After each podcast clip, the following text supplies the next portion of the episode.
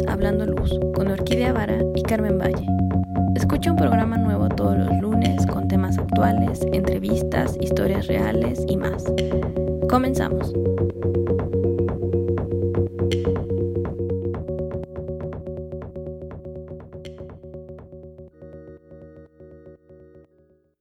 ¿Cómo estás? Hola Orquídea, muy bien. Pues estoy muy contenta. El, día de hoy estamos especialmente grabando este, este podcast porque pues ahora nuestra segunda invitada eres tú. Ahora es tu turno. Atácame de preguntas, anda. Muy bien. Pues bueno, yo, sé que estudiaste en, en, Estocolmo, ahora estás dando clases, ¿no? Pero Quisiera que nos contaras cómo inicia tu pasión por la luz, ¿no? De, dónde nace, a partir de, por qué decides, bueno, yo quiero ser, yo quiero estudiar la luz, ¿no? Y quiero ser diseñadora de iluminación. Uy, bueno, esto se puede remontar hasta historias de cuando era pequeña, el metro. No sé, ¿has visto en la línea no sé, la única que va por arriba, que tienen unos vitrales naranjas súper bonitos. Línea del, metro, ¿no? Mm. A la Ciudad de México, para que se ubiquen si nos escuchan de otros lados. Creo que es Tasqueña Cuatro Caminos, o la línea azul, que está sobre Tlalpan. Entonces, cuando entrando, tienes unos vitrales naranjas como a los lados, o al menos en las en algún momento estaban estas, pues sí, como vitrales. Sí, sí, porque creo que ahorita ya no existen, ¿no? En algunas estaciones, en las entradas, sí, todavía los veo. O sea, no sé en todas porque pues no lo uso, o no tan frecuente, pero, pero sí, todavía hay. Bueno, pues eso me encantaba. Entonces, si dices, ¿de dónde nace? Pues te puedo decir, no, es que ahí cuando yo era chica, tenía cuatro años, pues, ya sabías. sí, yo sabía perfectamente lo que quería hacer. O sea, no, pero pues, siempre hay como una fascinación por ciertas cosas, ¿no? Y ya bien cuando empecé a detenerme y observar la iluminación fue en durante la carrera yo hice una em, en, en, arquitectura, yo estoy en la arquitectura, y ahí tienes la opción de tomar optativas en otras carreras. Yo no lo sabía, lo descubrí por un exnovio, o sea, le estoy muy agradecida por eso. Saludos al exnovio, gracias, qué bueno que la impulsaste. Ni siquiera me impulsó, simplemente lo acompañé yo para que él hiciera, el trámite para estudiar una materia en otra, en otra escuela que yo no sabía, bueno, en otra carrera, yo no sabía que eso se podía, pero al acompañarlo me di cuenta. Sí. Y cosas del destino, o sea, al año el, semestre siguiente él se fue de intercambio, pero pues me quedó esa, ese conocimiento, ¿no? Se podía estudiar en otra, en otra carrera. Y me puse a buscar en todo lo que ofrecía la UNAM y tenía varias materias que me interesaban y que quedaban con mi horario. Y finalmente la que, la que más me interesó y mejor quedó en el horario fue fotografía en la carrera de ciencias políticas. Ok. No, bueno, pues sí, fotografía. Sí, sí, sí. O sea, es que había fotografía en la, en la facultad, pero era una materia y no me quedaba con mi horario. Y fotografía en ciencias políticas sí me quedaba. Entonces pues, dije, bueno, la voy a meter. Y pues, fue increíble porque soy una maestra un poco exigente. Sí. Pero que lo que nos hacía hacer era ver mucha fotografía. O sea, de revelar, la verdad no tengo la idea, una idea de elegir el papel correcto para revelar, no tengo una idea, pero lo que nos enseñó fue a componer eh, una imagen y a ver mucha fotografía. Entonces ya veíamos, llegó un momento en el que veíamos la fotografía de todos los demás y entonces ya sabíamos cuáles eran buenas fotografías y malas fotografías y a deshacernos de las que estaban mal. ¿no? Entonces podías gastarte un rollo, porque todavía me tocó con las cámaras de rollo. Sí, claro. diapositivas, imagínate. Sí, sí. Podías gastarte un rollo entero y tener una fotografía buena. Pero esto fue muy bueno porque te enseña a ver todo desde, otro, desde otra perspectiva porque estás tanto tiempo envuelta en el mundo de arquitectos que empiezas a ver todo desde el mundo de arquitectura. Entonces esto me sirvió para ver todas las cosas desde otra perspectiva y a fijarme más en detalles como la iluminación. Ok, entonces siempre fue como dices tú, ¿no? A partir de la foto em, empezaste a analizar la luz, ¿no? Porque efectivamente la foto, ¿no? El recurso que, en el que más usas es, es la luz, ¿no? Entonces dijiste, de aquí soy. Sí, y de hecho yo quería dedicarme a la fotografía de arquitectura, pero no encontré esa maestría en ningún lado. Encontré una en, Italia y resulta que al año siguiente la quitaron. Uy, qué mal. Sí. Y fue súper triste. Pero como ya estaba metida en esto de, la luz y las maestrías y demás, dije, bueno, pues a ver cuál es toda la oferta y no nada más en México o no nada más en Italia. Empecé buscando la oferta en Italia y terminé buscando una oferta a nivel mundial. Y ahí fue cuando llegué a KTH. Okay. Lo que me llamó la atención de ese programa es que tenían un módulo enfocado a la luz y el ser humano.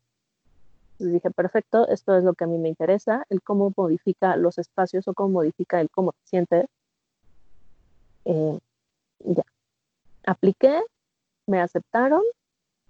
O sea, yo me titulo en 2008 en enero de 2009 aplico. Sí. Me aceptan en, mayo, justo al inicio o al final, algo así, cerca de la otra cuarentena que en México. Y en agosto me voy. Ok, o sea, prácticamente terminas tu, tu, carrera, ¿no? Cierras como arquitecto y decides ya iniciar tu siguiente estudio de posgrado, que es iluminación, y dices, yo voy a Estocolmo porque esto es lo que quiero, ¿no? Y entonces tengo que viajar a otro país para poder encontrar ese conocimiento que necesito descubrir, ¿no? Sí, porque aquí no encontraba, tal vez no busqué mucho aquí, pero tampoco, tampoco era tan fácil encontrar eso. O sea, hubo cosas que perdí, como becas de iluminación, porque no sabía que existían. O sea, había muchas, muchas cosas que yo no sabía que existían cuando estaba estudiando. Sí. Y que ahorita me sí trato de decirles a mis alumnas. Sí, Pero... sí, va cambiando, ¿no? Eso es muy cierto, cambia, ¿no? Como que tú de repente ya viste que encontraste esto, esto, esto, y ahora dices que también tienen que saberlo los demás, ¿no? Investiguen, vean, hay esto acá y allá. Sí, totalmente. O sea, no se vale que uno tenga la información y se la guarde y que los demás pues, se queden así de, ah, pues sí, yo tuve que pagar no sé cuánto para irme a estudiar, o no me puedo ir a estudiar porque no tengo esto. Sí, sí, exacto, sucede, ¿no? Sucede. Sí, sí, sí. Si tú ya pasaste por eso, le, ayudas a otra persona. Claro, claro. Oye, entonces, padrísimo. ¿Cómo fue tu vida en Estocolmo cuando llegaste? ¿Te emocionó? ¿Te sentiste frustrada estar en una nueva ciudad? Porque, ¿no? Lo platicábamos también en mi en mi, ¿cómo se llama? En mi plática, ¿no? De que vivir en otra ciudad, vivir en otro país es otra cosa, ¿no? Te, abre como, ¿no? Los ojos de y dices, es que esto es increíble. ¿Qué, otra, ¿Qué otra cosa pudiste vivir allá, además de haberte ido a estudiar en KTH de Estocolmo? Uy, mil cosas. O sea, pues era la primera vez que vivía sola. Entonces, desde aprender a cocinar y a lavar ropa y hacer todo lo básico, y darme cuenta que no era tan complicado, o sea, que no tenía que tenerle tanto miedo. Sí. Está, pues no sé, eh, aprendes mucho de, las personas que tienes junto. Sí, sí. lo, lo, que me encantó es que éramos, creo que más de 20 nacionalidades. Y donde yo vivía, yo vivía en una casa de estudiantes muy cerca de la escuela y vivíamos creo que 15 personas ahí, o sea, la mayor parte del grupo. Entonces realmente la educación no se terminaba en cuanto salías de la escuela, sino que seguía mm. todo. Y los viajes que hacíamos, porque ya ves que hay mil ferias, y como ahí todo está muy cerca, sí. Pues, boletos de avión de 200 pesos. Sí. Sí, baratísimos los boletos de avión y los compras en todos y todos se van y todos vienen, o sea, terminamos siendo un, grupo de varias personas, de 15, 20 personas, que iban a todos lados juntos y que te hablaban el mismo idioma. Entonces, por un año estuve sumergida en el mundo de, de, la iluminación, aprendiendo con otros compañeros que también me enseñaron muchísimas cosas y que tenían backgrounds súper diferentes, no solamente por los países, sino por sus profesiones y sus historias de vida. Exacto, ¿no? Eso es súper interesante, ¿no? De repente ves que no solo la, la, luz es para, ah, pues para el que quiere o es arquitecto, ¿no? O sea, te das cuenta que la luz abarca como otras cosas, que también hay otras personas de otras carreras, de otras especialidades, que también les interesa este tema, ¿no? Y entonces se vuelve una cosa que se va enriqueciendo porque su experiencia va a ser eh, de acuerdo a lo que él estudió, ¿no? entonces tienes una crítica, tienes puntos de vista, ¿no? Se vuelve como más, más rica esa, esa información. Sí, totalmente. Y hay alguien con quien lo puedes discutir, que lo ve desde un punto de vista totalmente diferente. Y eso mm. creo que es bastante enriquecedor y bastante útil. Por ejemplo, no es simplemente que este, pues tú lo ves o lo discutes con la misma persona con la que has estudiado toda la carrera y con la que lleva y que probablemente conoces desde prepa o desde antes y que tienen vivencias similares, sino aquí lo estás discutiendo con gente que, que viene del otro lado del mundo y que tiene otra, pues otra comunicación o otra relación con la luz.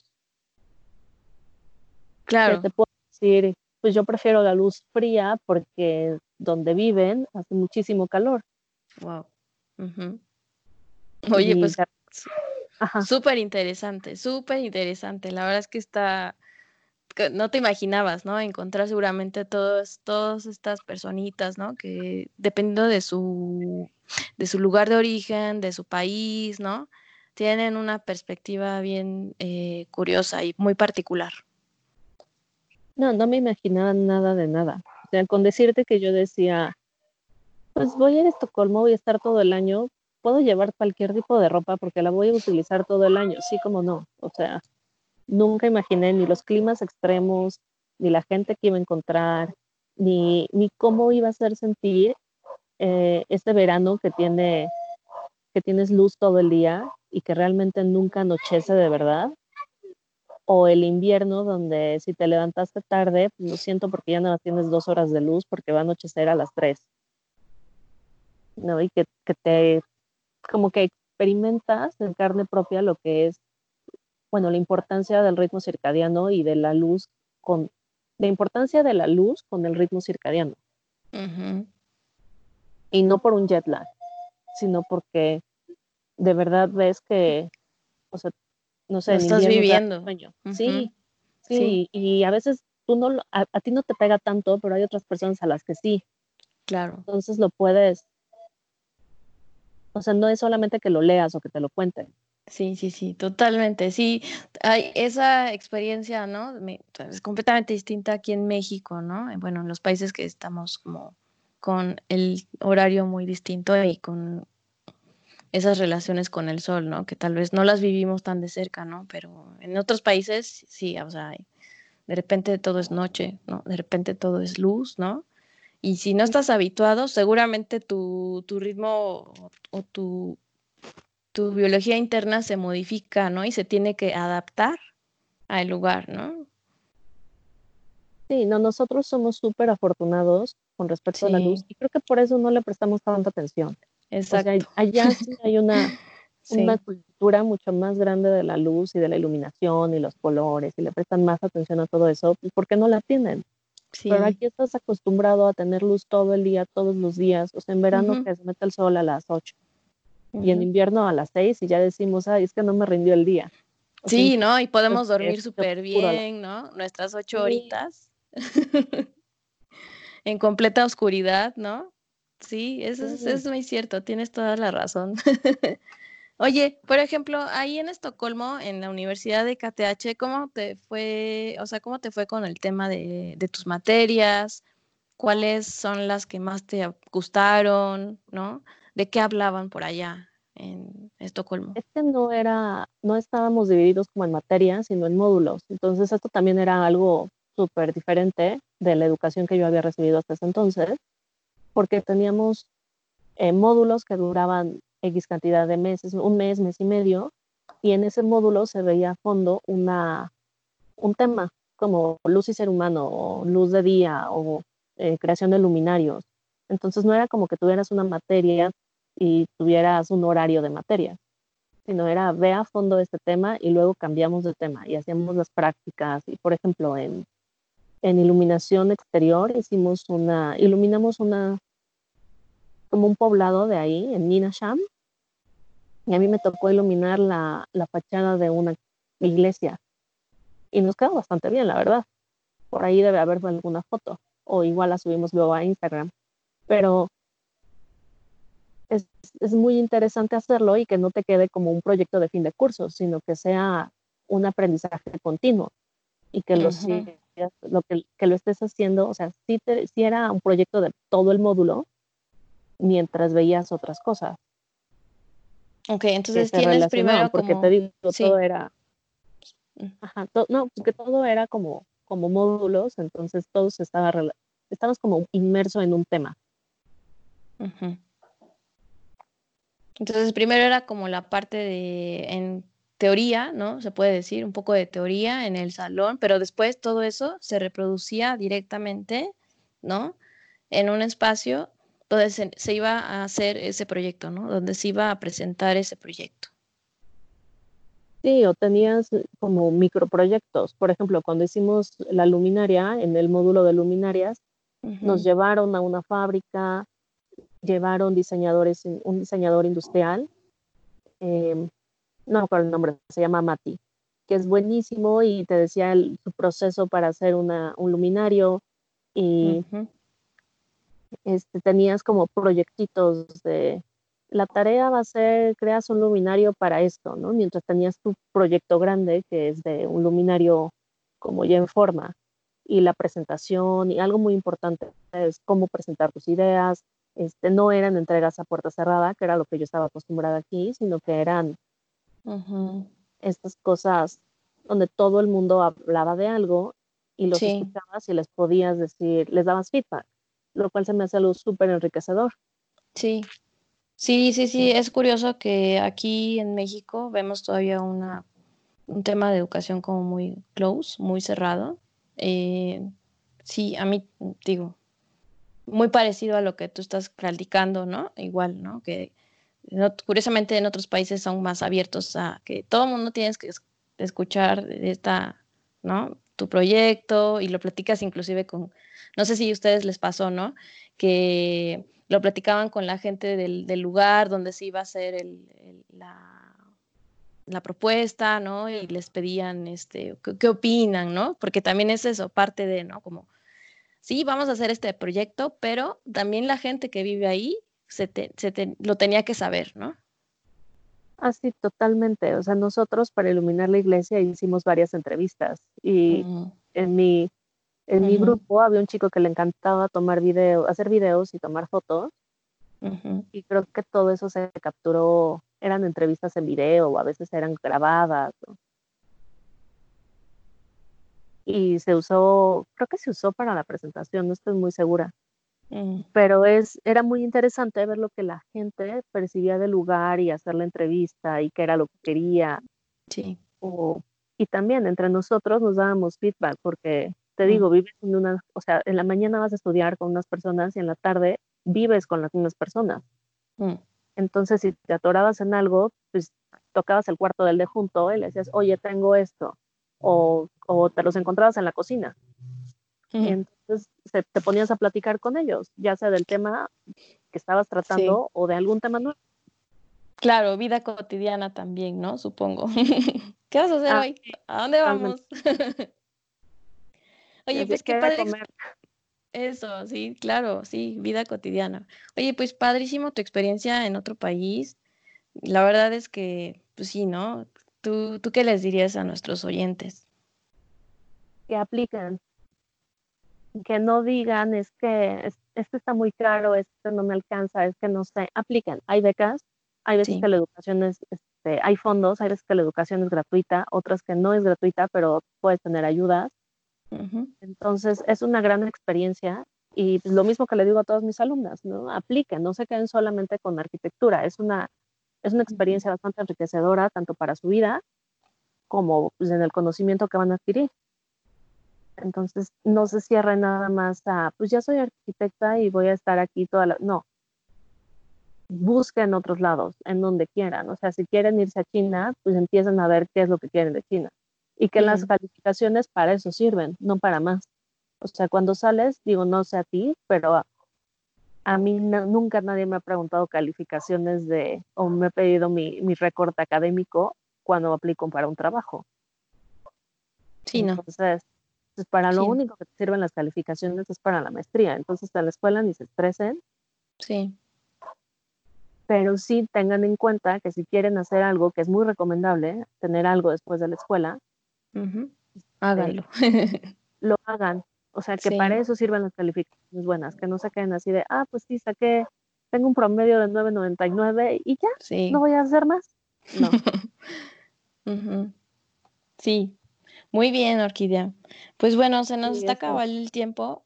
La verdad es que hay, hay mucho de dónde platicar. Podemos seguir hablando de, todo esto que te, ahora sí que de, todo esto que viviste allá en Estocolmo, que está súper bonito.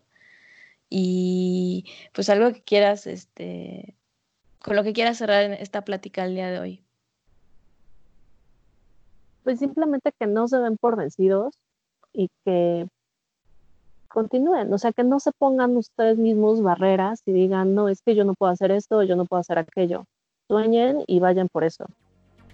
Y quién sabe, probablemente lo logren o probablemente lo rebasen, o probablemente descubran que ese no era su sueño, pero descubrieron algo muchísimo mejor a lo que a la otra opción con la que se hubieran quedado si no hubieran hecho nada.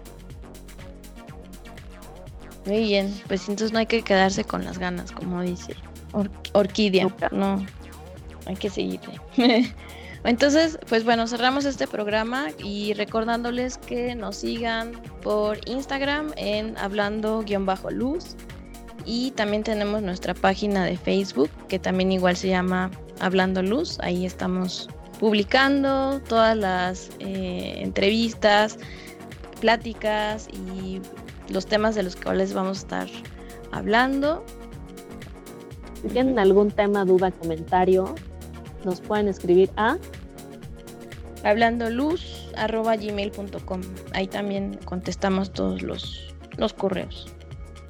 Claro, o si ya para cada una este, nos pueden contactar en las mismas redes con nuestros nombres, nos buscan. O en Twitter me encuentran como Orkiki y Carmen.